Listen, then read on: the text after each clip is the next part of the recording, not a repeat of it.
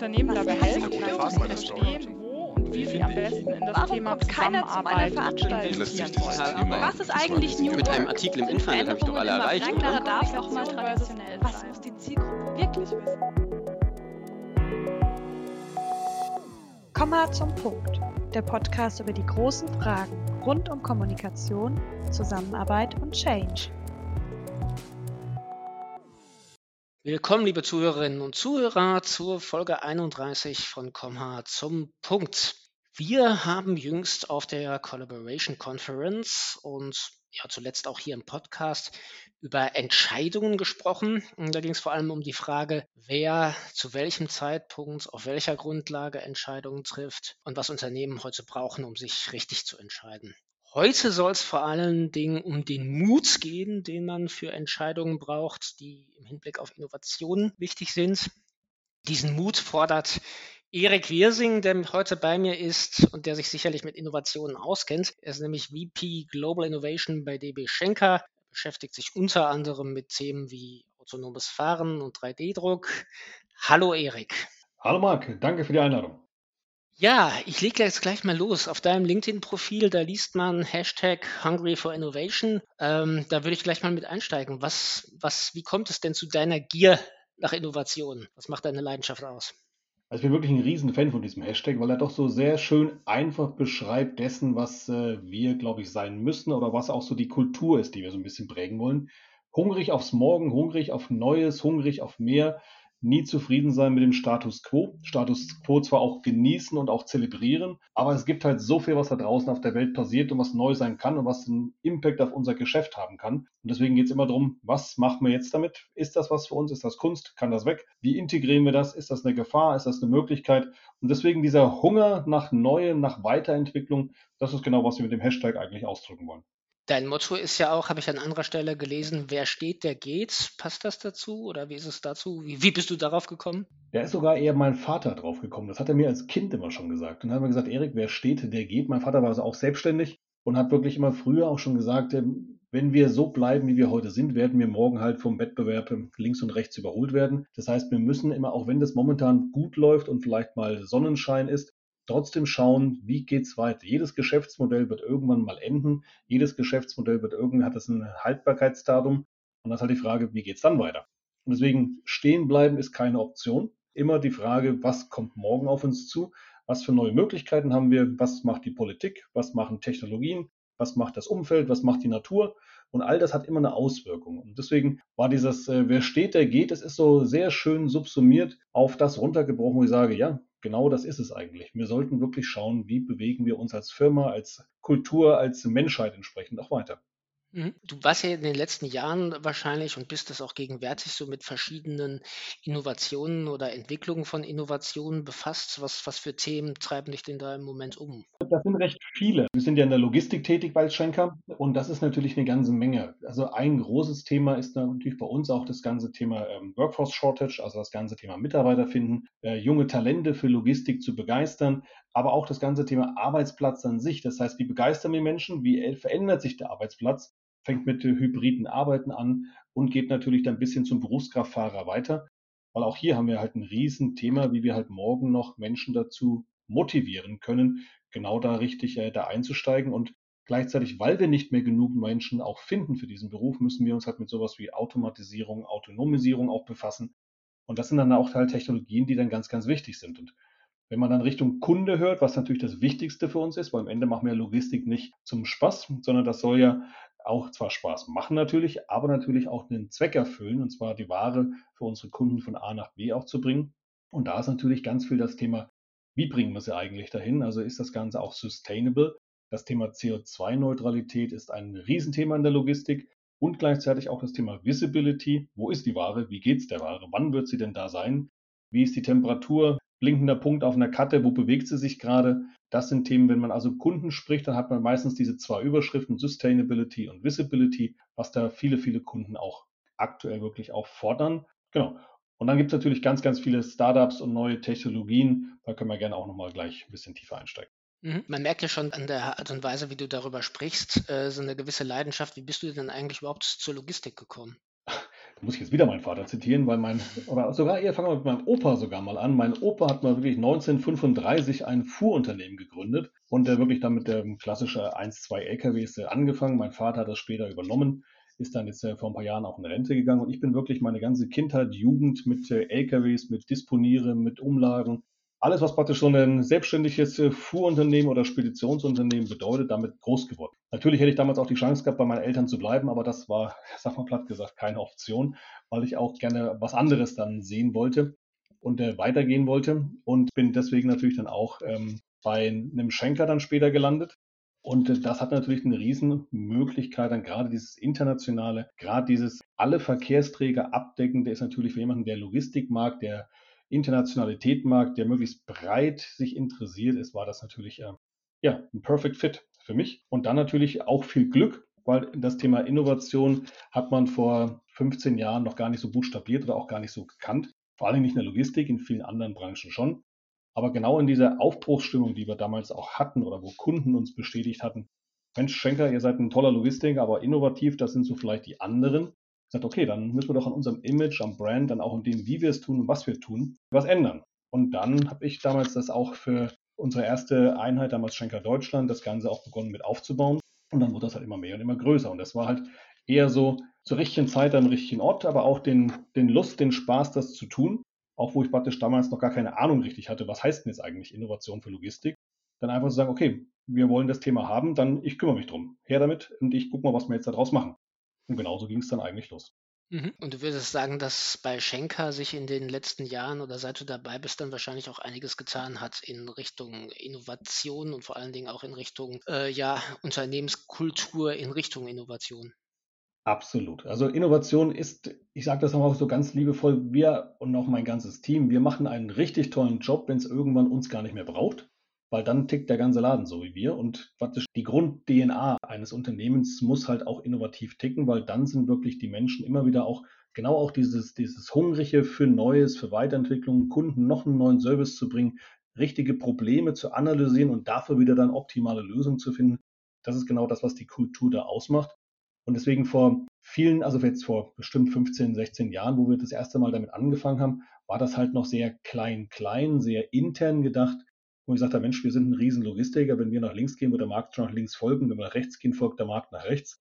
So denkt man ja schon lange nicht mehr und das funktioniert auch gar nicht mehr, weil man Kraft eigener Wassersuppe irgendwo dann sehr schnell an Barrieren kommt oder an Gegenwände rennt. Wie gesagt, deswegen ist das, was sich verändert hat, auch sehr viel das Öffnen nach außen. Das hat man dann so sehr Richtung Open Innovation definiert, wo man wirklich dann Partner, Kunden, äh, Hochschulen, Wissenschaftseinrichtungen bis hin zum Wettbewerb sich wirklich gemeinsam die Karten legt, wir wollen uns weiterentwickeln und zwar alle. Wie tun wir das? Und das geht dann wirklich von diesem Closed Innovation zu einem Open Innovation hin jetzt auch zu einem denkenden Ökosystem, wo wir wirklich dann gemeinsam auch was tun. Also nicht nur Wissen austauschen, das ist immer erstmal die Grundlage, eine Transparenz zu schaffen, aber der nächste Schritt ist dann wirklich, jetzt lasst uns auch gemeinsam was tun. Gemeinsam Software entwickeln, gemeinsam ein Startup gründen, gemeinsam ein Startup testen oder auch gemeinsam irgendwo was investieren. Das sind genau dann die Schritte, die jetzt dann weitergehen. Und das ist viel passiert. Und jetzt auch gerade die ganze Corona-Pandemie-Zeit hat doch sehr viel Kunden zur Logistik getrieben, dahingehend, dass sie viel wissen wollten, wie wir das so machen. Also das ganze Thema Kundenfeedback zum Kunden zuhören und auch Kunden beraten ist in den letzten drei, vier Jahren massivst verändert, weil normalerweise ist die beste Logistik immer die, die keiner sieht und keiner spürt, irgendwo im Hintergrund. Das mhm. läuft dann irgendwie, die Ware ist plötzlich da, keiner interessiert sich eigentlich dafür, wie. Aber in der Corona-Zeit hat man doch gemerkt, wenn also ganze Länder in Lockdowns gehen, ganze Industriezweige abgeschnitten sind, plötzlich war Logistik auch sehr systemrelevant. Und man hat natürlich gefragt, Mensch, wie machten ihr das? Wie können wir das gemeinsam machen? Haben wir vielleicht einen Plan B, einen Plan C? Und schon wurde das natürlich sehr stark dann auch getrieben und da haben wir sehr viel Kundenvertrauen auch gewonnen als Gesamtbranche, also nicht nur Schenker, sondern wirklich alle, weil wir halt immer noch da waren und versucht haben, auch die Industrien am Leben zu halten. Und das ist dann halt ein, ein Riesenthema, was sich da auch sehr stark in dieser ganzen schlimmen Zeit der Pandemie auch sehr positiv entwickelt hat, dieses, wie Firmen auch zusammengewachsen sind. Mhm. Okay, also es sind einerseits in den letzten Jahren andere auf euch zugekommen und haben gefragt, wie macht denn ihr das? Ähm, wenn du sagst, eure DNA hat sich verändert oder ist dabei, sich zu verändern, dann war, wenn ich das richtig verstanden habe, ein Grund dafür auch, dass ihr den Blick stärker nach außen gelenkt habt und euch vernetzt habt mit anderen oder mit anderen stärker zusammengearbeitet habt. Absolut. Also das ist wirklich, also Schenker hat nun gerade letztes Jahr 150 Jahrfeier gehabt, also wir sind jetzt 151 Jahre alt und in den letzten zehn Jahren ist doch massivst viel passiert. Und da ist viele Jahre davor war wirklich Logistik, Transport von A nach B und halt auch Lagerung. Das dann über Landfracht, Luftfracht, Seefracht ähm, und auch Schienenverkehre, das ist natürlich ganz normal gewesen. Aber jetzt mittlerweile denkt die Logistik halt auch, okay, wir brauchen auch neue Geschäftsmodelle. Was mache ich denn mit den ganzen Daten? Wie funktioniert Digitalisierung? Was kann ich vielleicht noch tun? Womit verdienen wir morgen unsere Brötchen? Das sind genau dann die Fragen, die doch die Logistik jetzt dann sehr stark beschäftigen und wir dann auch immer halt gucken müssen, wie stellen wir uns darauf ein. Und da sind dann bisher halt so Themen, dass in Startups auch beginnt zu investieren, dass man eigene kleine Firmen gründet und entsprechend hochzieht. Und das sind Sachen, die hätten wir vor ja, 15 Jahren noch nicht so drüber nachgedacht. Und da war man eher so Schuster bleibt bei deinen Leisten. Und jetzt hat man doch aber sehr, sehr viel von innen wie auch von außen Neuerungen mit aufgenommen und versucht sich da ganzheitlich auch ständig zu hinterfragen. Das gehört natürlich auch immer mit dazu. Mhm. Du bist ja dann auch immer auf der Suche nach neuen Ideen. Wie gehst du da vor? Also gibt es bestimmte Methoden, äh, die du hast, um neue Ideen zu generieren oder lässt du dich dann einfach in der Zusammenarbeit mit anderen, kommen da ins genug Inspirationen und wenn du mit Startups verkehrst, wirst du da genug inspiriert oder hast du bestimmte Methoden, wie du da herangehst, um ja auf neue Ideen zu kommen, neue Gedanken, neue Impulse? Da gibt es auch nicht den, den einen Weg. Und das ist auch, glaube ich, gut so. Also erstmal geht das nicht mit einem Kopf alleine, sondern da braucht es dann auch mehrere Menschen, die, und eigentlich alle Menschen, die da immer auch hellhörig sind und wirklich gucken, was passiert denn da. Das Hauptproblem ist eher das Thema Fokussierung. Das ist auch was, womit ich mit meinem Chef da immer auch kämpfe, wo er auch immer sagt, Erik, du musst dich noch mehr konzentrieren, wo er total recht hat. Weil natürlich in diesem ganzen Thema Innovationsumfeld kann man so herrlich schön, sehr breit und viel und da gibt es so tolle Möglichkeiten die vielleicht aber so gar keinen Mehrwert für unsere Kunden oder für unser Unternehmen bringen, aber sie sind halt super spannend und interessant. Deswegen geht es eher darum zu filtern, das richtige Wertstiftende dann rauszufinden. Und wir screenen da mit äh, gewissen Software-Tools, wo man einfach das Blatt gesagt, das Internet durchlesen kann und entsprechend nach ähm, entsprechenden Kategorien filtert. Aber wir haben natürlich dann auch ähm, sehr zentriert mit unseren Kunden Iterationsrunden, Feedbackrunden, wo wir sehr versuchen, sehr schnell eher über so Problemanalysen erst einmal zu kommen, das heißt zu verstehen, wo drückt der Schuh, das mhm. intern wie auch extern, weil es ist immer besser noch ein Problem zu lösen, als eine neue Lösung irgendwo reinzubringen. Also man die Frage, wenn man nur einen Hammer hat, sieht man überall nur Nägel, das wollen wir genau vermeiden, sondern erstmal gucken, ist denn der Hammer oder der Nagel überhaupt das Thema? Ihr wollt irgendwas festmachen irgendwo, dann brauche ich vielleicht gar keinen Hammer oder Nagel, sondern vielleicht lösen das Ganze auch andere Dinge. Also deswegen screenen mit Kunden, wir haben gewisse Trendradars, wo wir dann auch Sachen immer wieder beobachten, wie sich die über die Zeit verändern und im Zweifel dann aber auch immer sehr schnell versuchen, Feedback einzuholen. Das heißt, neue Lösung hier. Löst das das Problem? Ist das nur ein kleines Ding, das für einen, eine Ecke oder für einen Kunden ist? Oder ist das wirklich was, was mehrere Länder betrifft oder mehrere Kunden betrifft? Dann darauf zuerst zu fokussieren. Also möglichst groß, möglichst umfänglich. Und äh, das ist immer so eine Relevanz und äh, Impact und auch Umsetzungsmöglichkeit, dass wir da möglichst sehr schnell versuchen zu filtern und dann auch sehr schnell verwerfen, weil wie gesagt, wenn es keinen Mehrwert bringt und auch kein Problem löst, dann so schön wie es ist, dann ist es jetzt noch nicht die Zeit dafür. Mhm. Okay, und du sagst, man braucht Mut, um zu Innovationen zu kommen. Jetzt könnte man natürlich sagen, gut, das leuchtet auch ein, wenn ich immer nur äh, äh, gewohntes Terrain nie verlasse, dann kann ich schlecht zu Neuem kommen. Aber wie sind denn da so deine Erfahrungen? Also ab wann hast du gemerkt, okay, da brauchen wir jetzt mal Mut, um diese Entscheidung zu treffen und diesen Weg zu gehen? Also das gibt es regelmäßig und viel, weil natürlich ist eine Innovation auch nicht etwas, was man bis äh, aufs fünfte Nachkommastelle genau jetzt schon rechnen kann. Wird das jetzt ein Erfolg werden? Das heißt, wir haben bei vielen Sachen erstmal so Hypothesen. Das heißt, wir gehen davon aus, dass das einen Effekt haben wird. Wir gehen davon aus, dass das ein CO2-Reduktion ist, dass das einen Prozess schneller macht, dass wir dadurch mehr Umsatz generieren können. Das sind erstmal Hypothesen und die muss man natürlich in eine Geschichte verpacken, dass man das jetzt wirklich glaubt und dann wirklich auch versucht, das Ganze zu tun. Und ähm, deswegen ist es da zum Thema Mut, einerseits das als Bereich zu tun, gleichzeitig aber auch dem Vorstand das schmackhaft zu machen, dass wir tun das jetzt einfach mal. Und was wir aber auch schon getan haben, dann einfach mal dem Vorstand zu beweisen, was da entsprechend dran ist. Also ich hatte in meiner Karriere auch schon mehrfach den Fall, wo ein Vorstand nicht an ein Thema geglaubt hat und wir dann aber als Team gesagt haben, das gibt es gar nicht. Das ist so No-Brainer oder wir beweisen jetzt mal dem Vorstand, dass er mit seiner Aussage da vielleicht nicht ganz richtig lag. Und jetzt lass uns trotzdem gucken, wie kriegt man da vielleicht wirklich noch mehr Fleisch an den Knochen, um wirklich zu zeigen, guck mal hier, das geht doch, auch wenn du erstmal nicht dran geglaubt hast. Und da gab es so ein paar Fälle, wo wir wirklich dann auch einfach als Team den Mut hatten, einfach mal dem Vorstand zu beweisen, dass er auf Grundlage der Entscheidungsmöglichkeit, die er da hatte, weil die haben natürlich da vielleicht nur einen gewissen kurzen Zeitraum gehabt, über ein Thema zu entscheiden oder auch nachzudenken, dass wir gesagt haben, jetzt beweisen wir einfach mal, dass das auch anders gehen kann. Und deswegen ist äh, Innovation immer wieder auch Mut, mal Sachen zu riskieren, immer im besten Wissen und Gewissen für die Firma und für die Kunden. Es ist ja nicht, dass wir da Geld sinnlos zum Fenster raushauen, das überhaupt nicht. Also das darf da natürlich auch nicht passieren, sondern wir glauben an die Umsetzungsmöglichkeit und das ist dann auch, wo Menschen sehr, sehr motiviert sind, einfach zu sagen, jetzt komm, jetzt Ärmel hoch und jetzt gucken wir mal, was wir draus machen können. Mhm. Ich kann ja auch direkt vorstellen, dass das wirklich was ist, was Menschen antreibt, uns gerade ermutigt, wenn sie äh, den Gedanken haben, okay, denen beweisen wir es jetzt, dass es geht.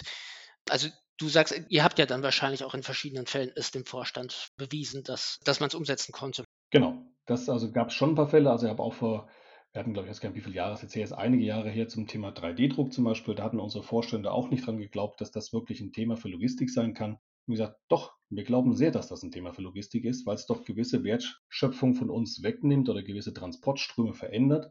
Und jetzt gerade in dieser ganzen Sustainability-Diskussion, die wir ja auch mit Kunden führen, ist das plötzlich natürlich auch ein Riesenthema, weil ich ja nicht mehr überlegen muss, transportiere ich Ware von Asien nach Deutschland, sondern vielleicht drucke ich es einfach hier lokal aus. Das kostet vielleicht äh, drei Cent mehr, als es in Asien produzieren zu lassen, aber ich habe den ganzen Transportweg und die Zeit gespart.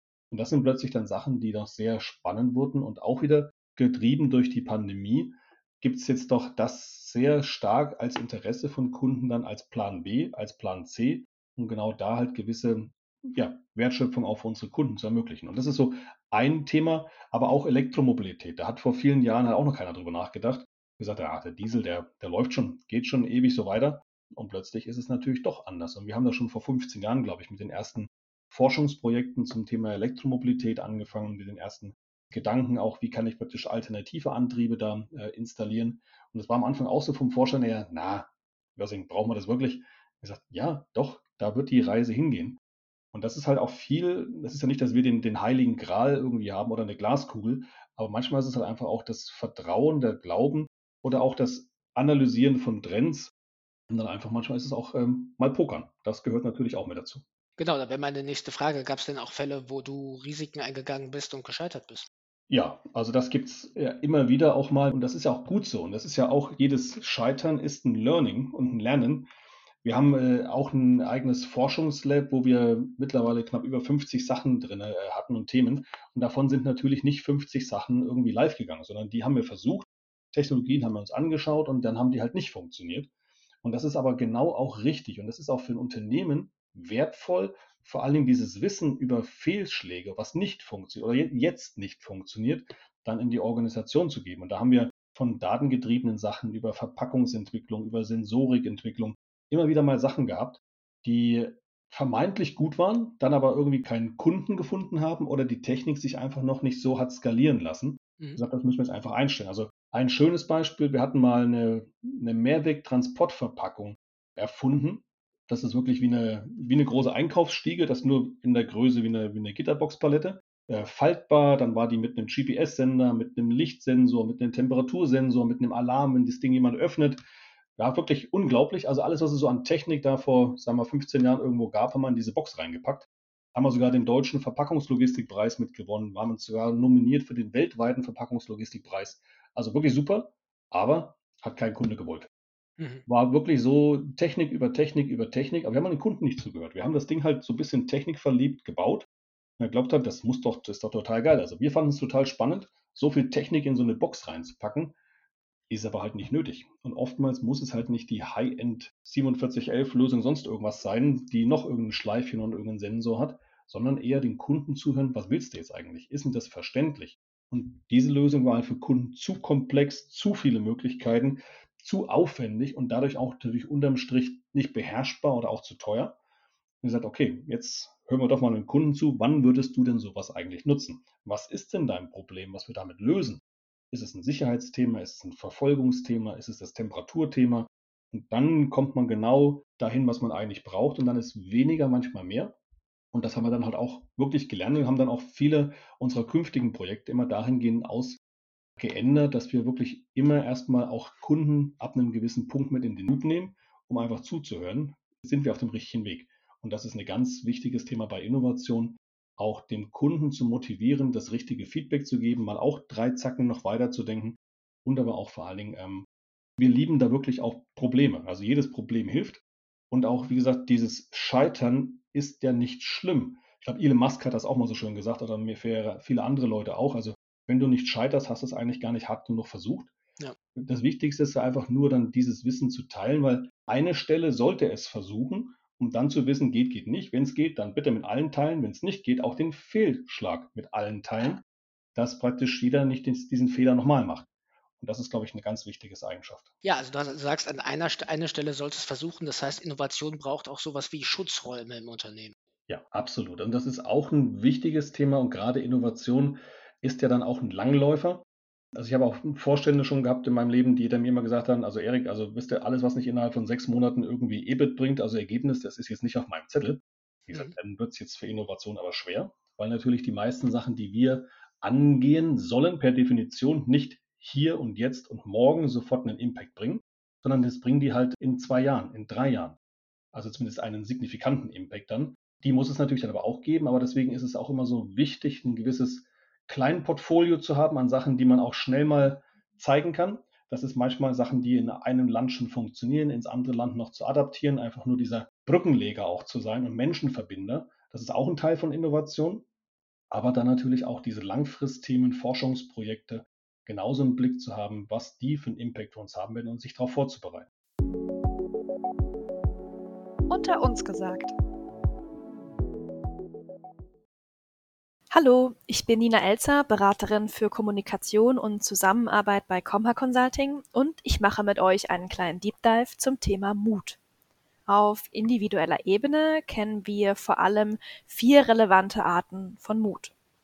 Erstens der soziale Mut, mit dem man sich für eine Überzeugung oder eine Sache einsetzt und dabei das Risiko eingeht, sich zu blamieren oder sich unbeliebt zu machen. Zweitens sind wir mit intellektuellem Mut bereit, uns durch herausfordernde neue Ideen zu kämpfen, indem man seine Denkweise in Frage stellt. Nummer drei, moralischer Mut bedeutet, das Richtige zu tun, auch wenn es negative Folgen mit sich bringen kann. Es geht dabei also vorwiegend um Ethik, Integrität, Charakter und Werte. Und schließlich der emotionale Mut, mit dem wir unsere Gefühle, positiv wie negativ, erforschen und enthüllen, ohne sie zu unterdrücken oder umzulenken. Betrachtet man Unternehmensprozesse nun durch die Mutbrille, erkennt man, wie diese durch die unterschiedlichen Mutarten positiv beeinflusst werden können. Aber wieso genau ist eine Unternehmenskultur, die zu Mut auffordert, wichtig? Der Mensch ist ein Gewohnheitstier in einer Welt, die sich ständig im Wandel befindet. Wir müssen uns also verändern und das bedeutet immer auch ein Risiko einzugehen. Wir können gewinnen oder verlieren und das macht Angst. Mut ist unser Antrieb, Dinge zu riskieren. Aber wichtig, mutig zu sein bedeutet nicht, sich einfach dem Risiko auszuliefern. Zum Mut braucht es erstens auch Klugheit im Sinne der Abwägung, wann es richtig ist, über den eigenen Schatten zu springen. Und zweitens Optimismus, denn nur wer an den eigenen Erfolg glaubt, wird diesen am Ende auch realisieren. Und nun habe ich euch noch vier Tipps mitgebracht, wie Unternehmen ihren Mitarbeitenden helfen können, mutig zu sein. Eine gesunde Fehlerkultur. Immer wenn man ein neues Produkt erschafft oder neue Gebiete entdeckt, gehört Scheitern zum Prozess dazu. Wichtig ist, es wieder zu versuchen, zu verstehen, was gefehlt hat und die Fehlschläge als Chance und nicht als Versagen zu sehen. Dann junge Talente fördern, also jungen Mitarbeitenden eine Chance geben, etwas zu tun, auch wenn das bedeutet, dass ein erfahrenerer Mitarbeiter es im ersten Moment besser gemacht hätte. Mut als Führungskraft hat viel damit zu tun, aufstrebenden Menschen eine Chance zu bieten, etwas Neues und Spannendes zu schaffen. Drittens offen sein für neue Ideen, also sich immer wieder selbst zu hinterfragen, sowohl als Führungskraft, aber auch als ganzes Unternehmen, könnte meine eingefahrene Meinung daneben liegen. Und dann offen dafür sein, neue Wege einzuschlagen. Und schließlich arbeiten mit Iteration. Es muss nicht immer gleich perfekt sein. Oft lohnt es sich, mit einer einfachen Lösung schnell zu starten, diese zu testen, dann zu überarbeiten und den Zyklus so oft wie nötig zu wiederholen, bis man mit dem Ergebnis zufrieden ist. Und damit wünsche ich euch noch viel Spaß beim weiteren Podcast.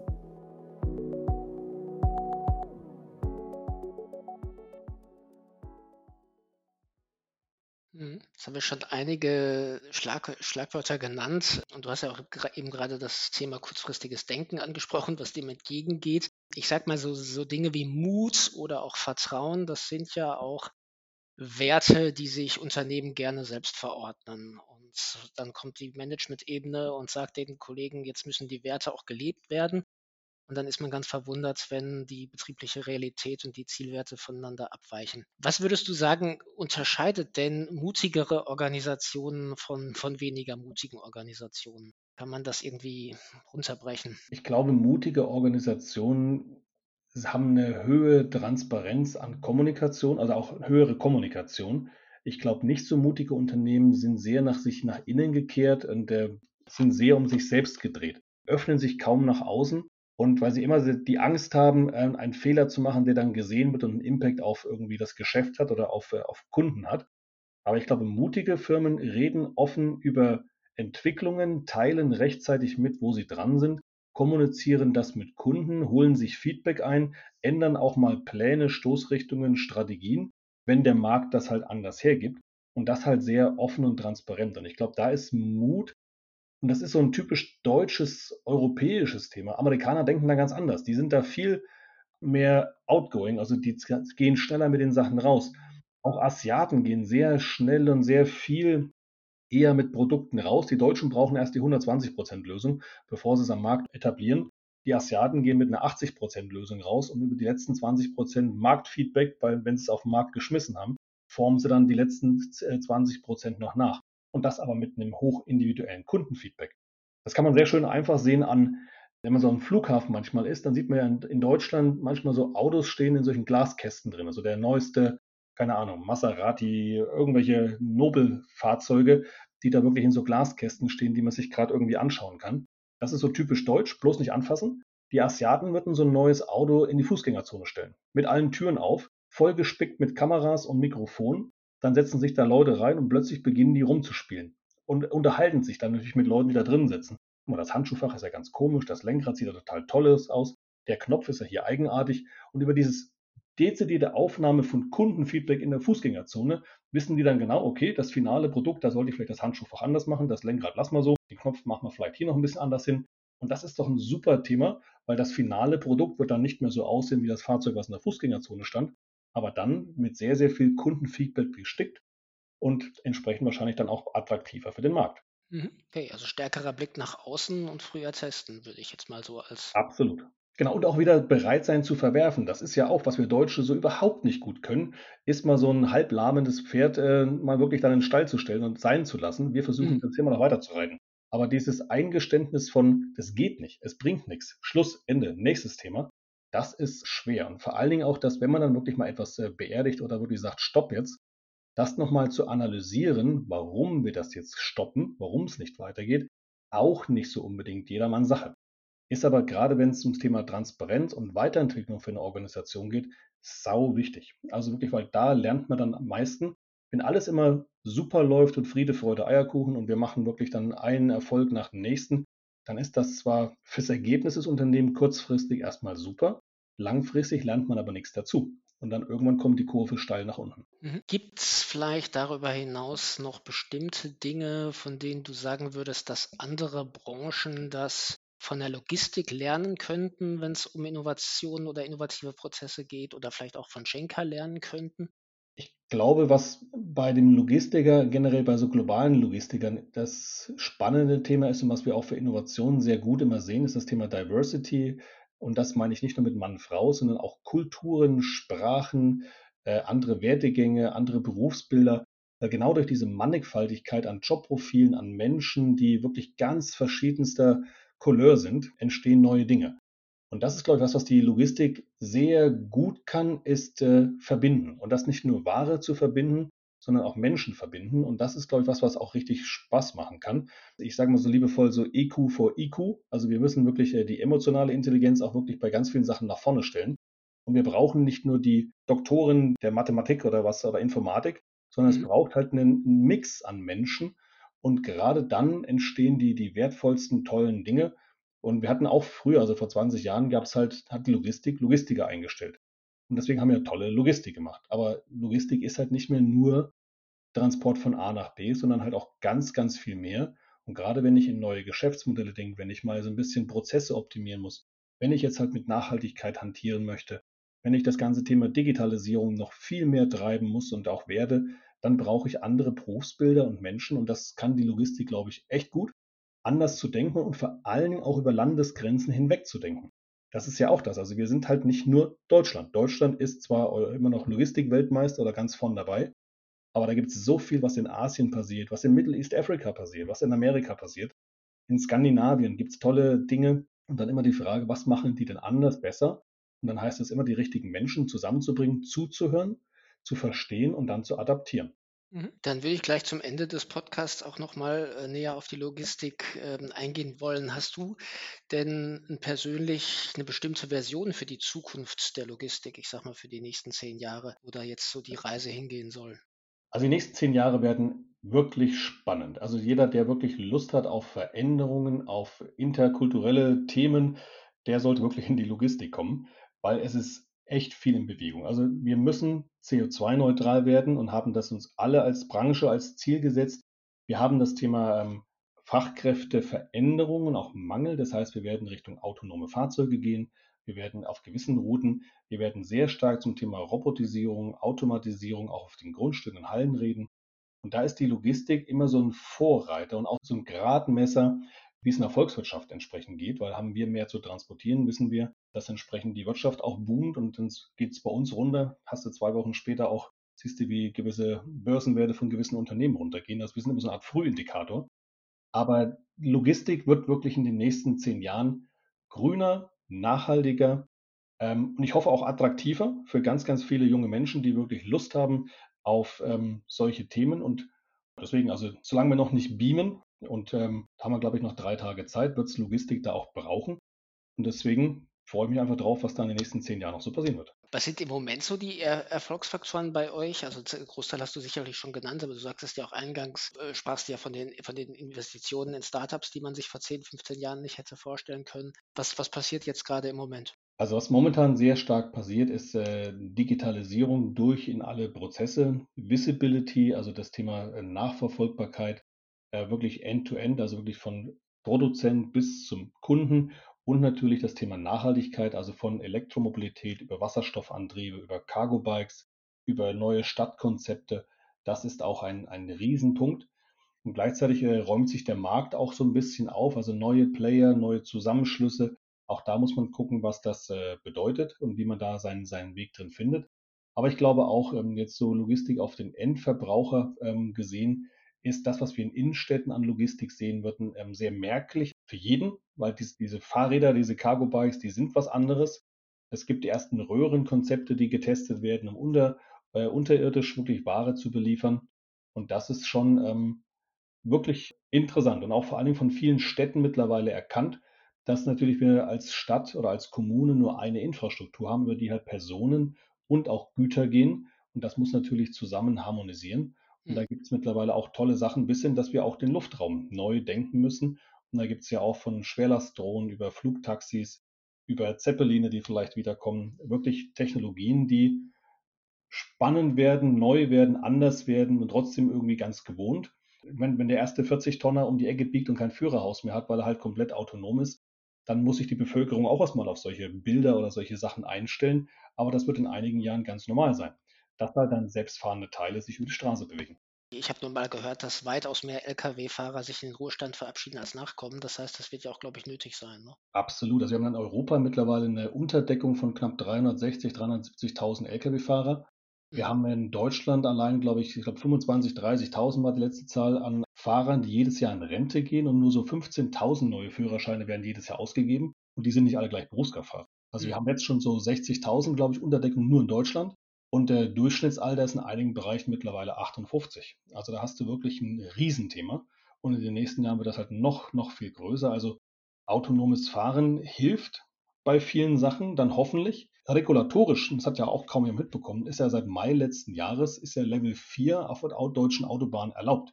Das heißt, wir dürften wirklich ähm, schon praktisch autonom von München nach Hamburg fahren. Ach. Seit Mai, Mai letzten Jahres. Aber der kleine Hinkefuß ist, wir bräuchten flächendeckend 5G. Mhm. Da war es wieder unsere Aufgabenstellung in Deutschland. Also da muss natürlich die Technik, also die Politik hat da sogar mal wirklich sehr schnell reagiert und dieses Gesetz dann auch äh, vorangebracht. Ähm, die ersten OEMs, also die ersten Automobilhersteller, sind jetzt schon dabei, das auch für höhere Geschwindigkeiten auch noch ähm, genehmigt zu bekommen, weil momentan ist nur bis 60 km/h dann, dann auch mit 80, 100, 120, also was auch so im Pkw-Bereich dann interessant wird. Also man ist viel im Umbruch, da wird viel jetzt passieren, aber wie gesagt, da muss halt viel auch zusammengreifen über Infrastruktur, über dann halt auch die Kommunikation. Die Fahrzeugtechnologie ist gar nicht mehr so das große Thema, die gibt es eigentlich schon. Wir hatten schon mittlerweile vor fünf Jahren, haben wir den ersten Piloten gemacht, oder ist schon noch länger her, in Schweden mit dem ersten autonomen LKW auf öffentlicher Straße. Das funktioniert wunderbar. Das ist halt noch ungewohnt und man muss es noch anders kontrollieren und monitoren und ganz viel Sicherheitsloops einbauen, die man ja alle bei der Einführung von so einer Technik noch dann beweisen muss. Aber es wird auch mit autonomen Fahrzeugen Unfälle geben. Es wird leider wahrscheinlich auch Tote geben mit, mit autonomen Fahrzeugen, aber halt wesentlich weniger als heute. Mhm. Und das muss halt das Ziel sein, dass wir das natürlich reduzieren, gleichzeitig optimieren und dieser Wertschöpfung ein Fahrzeug zu bewegen über Tausende von Kilometern, das ist ja auch nicht äh, privat für Familien ja auch nicht attraktiv, wenn der Mann, die, die Frau da Wochen oder Tage lang unterwegs ist. Und deswegen kann man darüber natürlich auch die Attraktivität des Berufsbilds Fahrer erhöhen. Und ich sag mal so, wir brauchen wirklich viele Lkw-Fahrer. Also jeder, der heute noch einen Lkw-Führerschein hat, soll den bitte behalten, weil das ist echt noch ein Jobprofil mit Zukunft, weil es das doch in der Zukunft, selbst wenn wir autonom haben, wird das nicht überall sein. Wir brauchen immer noch Menschen, die wissen, wie diese Fahrzeuge funktionieren, wie sie zu laden sind, wie sie zu pflegen und zu warten sind. Da wird es noch ganz, ganz viele Themen geben, wo auch heutige Berufskraftfahrer sich auch weiterbilden können.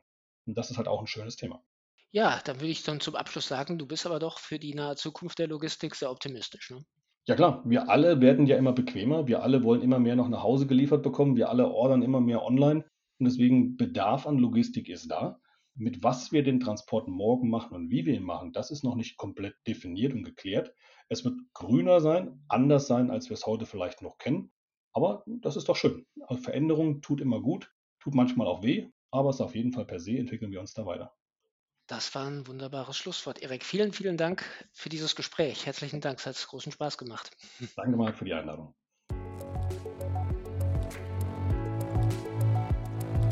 Das war Komma zum Punkt, ein Podcast von Komma Consulting. Vielen Dank fürs Zuhören.